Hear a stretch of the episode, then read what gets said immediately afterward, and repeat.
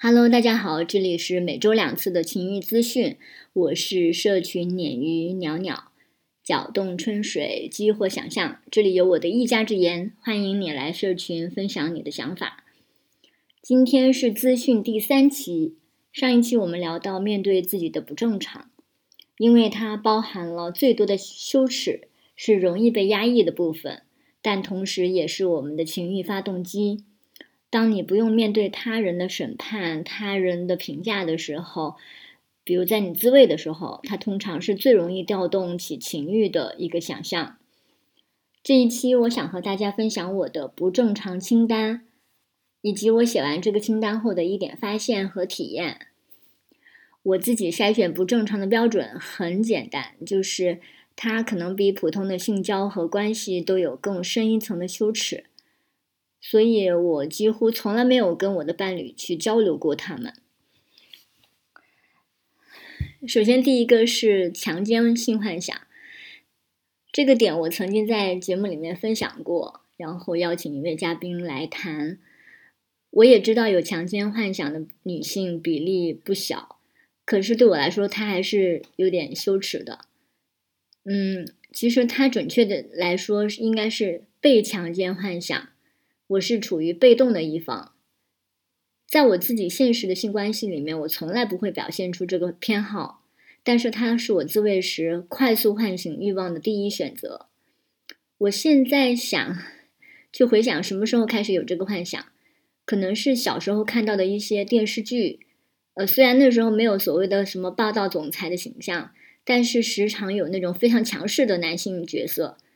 然后两性关系在一种强硬的张力中达到情感的高潮。早年看到的一些香港片也有猥琐男性猥亵女主的情节。然后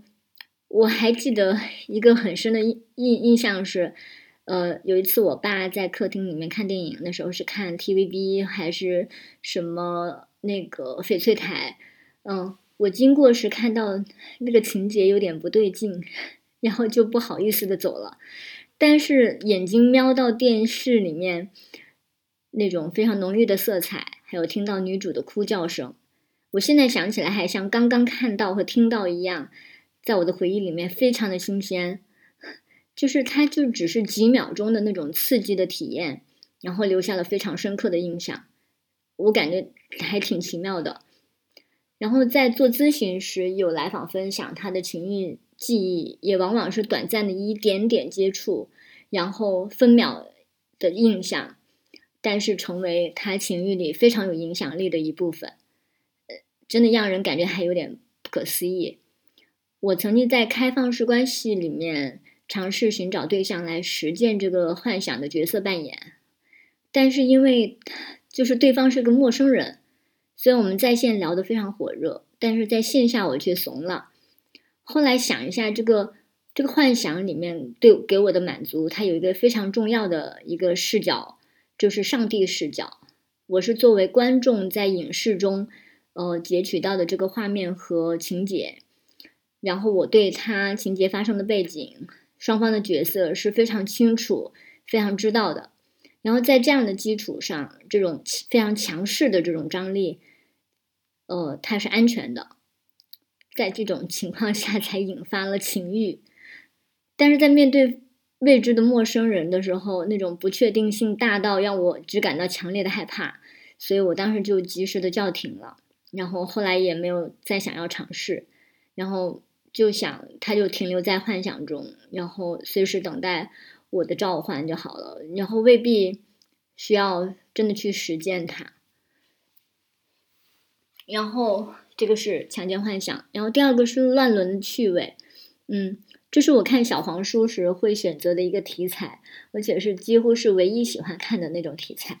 呃，就是它通常的那种场景就有就是在一个家庭里面，然后以及就是封闭的那种室内的氛围，然后还有就是里面紧张的那种人物关系，然后嗯，羞涩的竞技的那种氛围，嗯，我就是。表彰的听众会知道，说我采访过好几位那个呃母子性关系的当事人，就有的有放出来，有的没有放出来。然后他们大多是儿子这一方。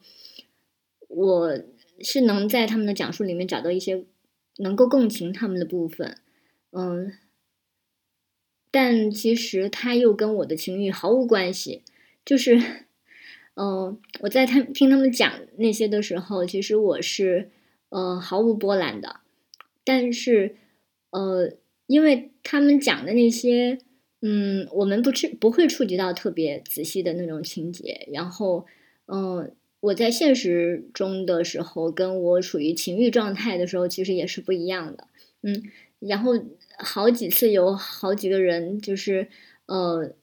处于母子性关系里面的那种母亲的角色，然后他总是要在微信上面来试探我说：“哎，你会不会跟你，如果你有孩子的话，你会不会跟孩子搞？”我就觉得非常的冒犯。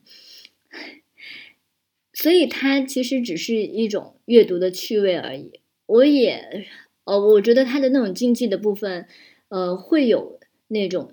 情欲的趣味，但是，嗯，这跟你去现实中去选择是完全是两回事。嗯，然后第三点是广场露出。呃，我以前可能有介绍过，说我最喜欢的一个二五级的那个艳情片。导演就是丁杜巴拉斯，我喜欢看他的那个艳情片的电影，可能看他的也是看的最多的。嗯，然后他好几部电影里面都有一个情节，就是女主在广场上露出，呃呃，有可能是在电影进行当中，有可能是在电影结尾的时候。嗯，我不知道他为什么会 好像特别喜欢这个情节，但是这个情节成为我最向往的一个场景之一。呃，就跟裸奔一样。我很期待有一天我能在一个比较接纳的、开放的环文化环境里面，真的去尝试一下。嗯，就是，呃，他给我的那种，与其说是呃带来一种刺激，不如说是，呃，我更期待有这样的一个氛围和环境，它能够真的去接纳这种人的身体，然后接纳那种呃情欲露出的那个部分。嗯，那种放松的那种感觉是让我非常向往的。然后第四个就是刚才提到的那个裸奔。嗯，我大概是十年前第一次在网上看到洛杉矶同志大散步，这个散步 你懂的。我看到他们大散步的照片，然后画面上是几百个男童和女童们，呃，可能也有支持的那种直女和多性别，嗯。多元性别就是他们穿的非常暴露，甚至完全赤裸，然后身上只有几道非常鲜艳的彩虹彩绘，嗯，然后就这样大拉拉的走在大街上，大大方方的向沿途的那些路人们打招呼，或者是送气球、送彩带。我被那种特别大胆、奔放，然后又有肉，然后又欢乐的那种场景给我震撼了，就是。马上就有一个想法是，哇，我一定要找机会去参加这样的大派对。就是我以前我在看到这些相片以前，我从来没有说哦，觉得我的身体是重要的，就是人的身体是重要的。相反，可能在那之前会觉得衣服是重要的，鞋子是重要的，你的发型是重要的。然后，嗯，我那时候可能也还呃处于比较懵懂的那种状态，就是。呃，嗯，总之给我的那种影响非常的大。然后目前我想到的就是这些。就是写完，其实我发现啊，我也太正常了吧。但有一个有意思的方地方是，关于第一点被强奸幻想，它的来源是影视中的那种强势关系和张力情节。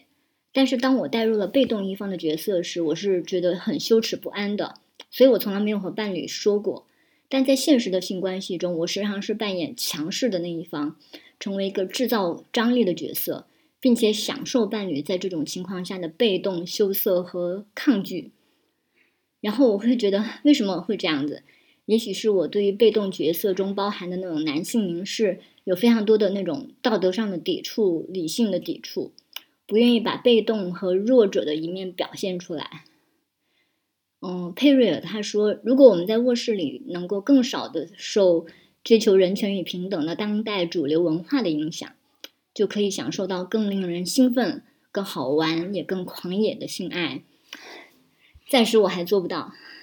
但是在写这个清单的过程中，我觉察到这一点，会觉得对自己有多一点了解和认知。嗯，我准备跟伴侣谈一下我的这个被强奸幻想，然后也很好奇你的不正常清单里面都有些什么。嗯，可以留言，如果不会太敏感的话。好，那我们下期再见，拜拜。